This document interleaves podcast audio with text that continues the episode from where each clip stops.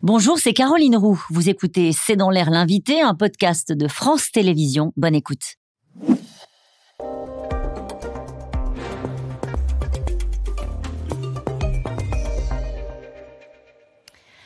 Bonsoir à toutes et à tous, bienvenue dans C'est dans l'air. Mon invité ce soir est Boris Chomette. Bonsoir. Bonsoir. Merci d'avoir accepté euh, cette invitation. Vous êtes psychiatre euh, au GHU euh, Paris Psychiatrie et Neurosciences, c'est le nouveau nom pour l'hôpital Sainte-Anne, maître de conférence à l'université Paris-Cité.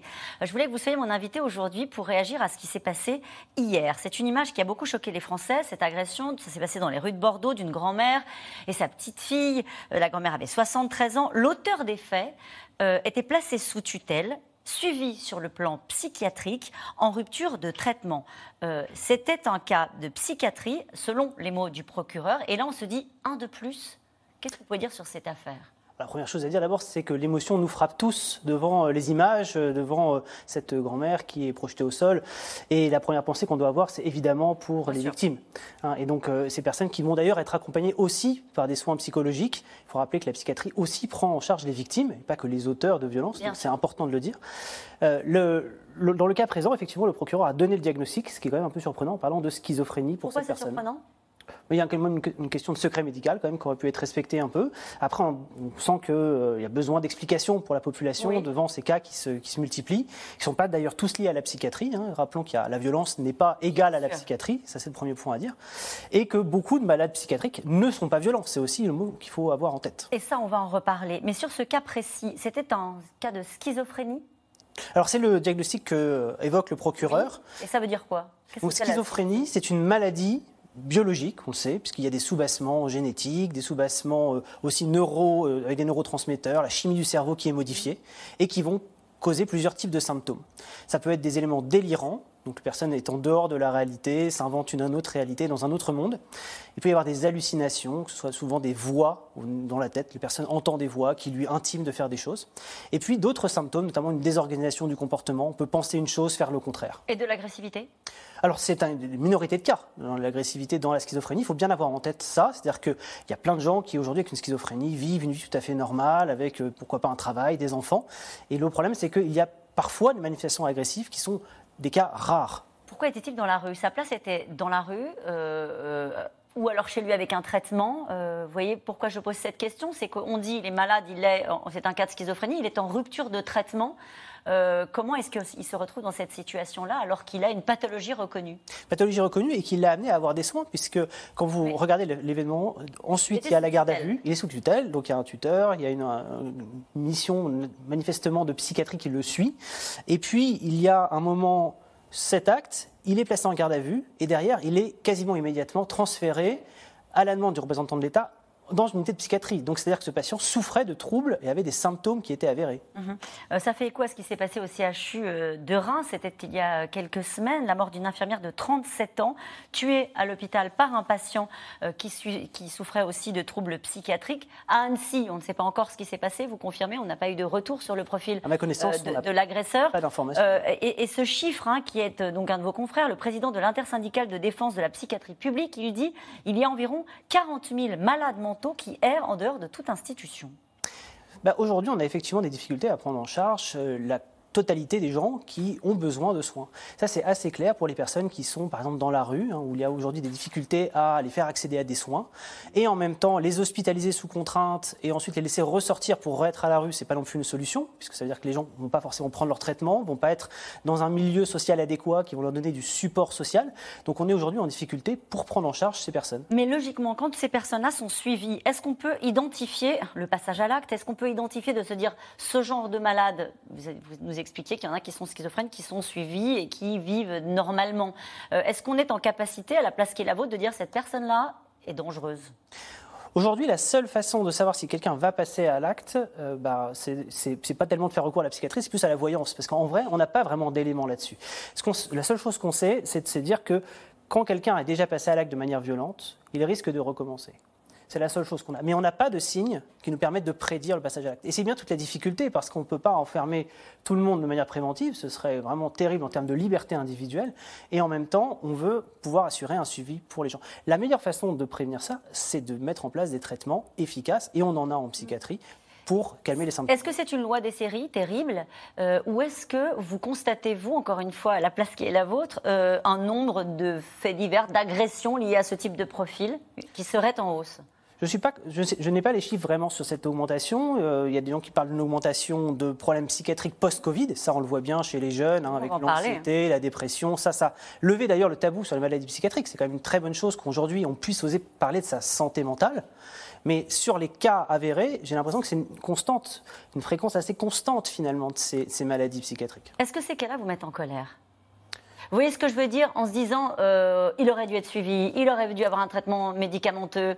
Euh, la psychiatrie euh, est, est, en crise. C'est Arnaud Robinet, il y a quelques jours, qui est maire de Reims et président de la Fédération hospitalière de France, qui disait la psychiatrie est une discipline qui a longtemps été le parent pauvre de la médecine en France. Est-ce que c'est toujours le cas?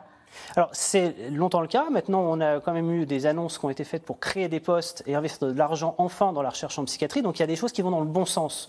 Donc, il faut voir aussi le côté optimisme hein, derrière, derrière, tout ça. Moi, ce qui me met en colère, c'est pas, c'est bien sûr, c'est révoltant de voir ces, ces images, euh, cette souffrance pour, pour les personnes agressées, etc. Mais ce qui me met en colère, c'est cette récupération. Et j'entendais beaucoup de responsables politiques qui se permettaient de dire euh, il faut des sanctions, il faut que jamais ça puisse se reproduire. Mais en fait, c'est pas les sanctions qui vont régler le problème. C'est pas de... Parce que c'est un malade parce que c'est un malade. Si cette personne n'est pas capable d'entendre les sanctions, la place, elle n'est pas en prison. Elle est du côté du soin, elle est du côté de la psychiatrie. Et on saurait l'accueillir? Bah, avec des moyens supplémentaires, avec euh, une prise en charge aujourd'hui médicamenteuse et un accompagnement social, on peut réinsérer des personnes comme ça, oui. Euh, le problème, en, préparant cette émission, j'ai vu que le problème de, de la psychiatrie d'une manière générale, c'est que les étudiants, ils ne veulent pas aller en psychiatrie. On a un problème d'attractivité. Et c'est ça aussi, la, la colère, elle est, elle est là-dessus. C'est-à-dire qu'aujourd'hui, on met le curseur sur la psychiatrie devant les faits divers à chaque fois, on se dit, bah voilà, encore un, un meurtrier qui souffrait d'une pathologie psychiatrique. C'est parfois vrai. Hein. C'est parfois vrai. Il y a aussi plein de meurtriers qui ne sont pas des ouais, psychiatriques, ça c'est clair.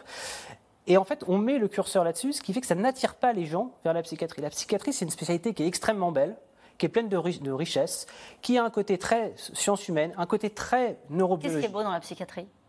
Ce qui est bon dans la psychiatrie, c'est qu'on a des traitements qui fonctionnent et qui améliorent énormément. Des médicaments. Des médicaments, des prises en charge psychothérapeutiques, des prises en charge médico-sociales. Et vraiment, c'est une spécialité qu'il faut réhabiliter.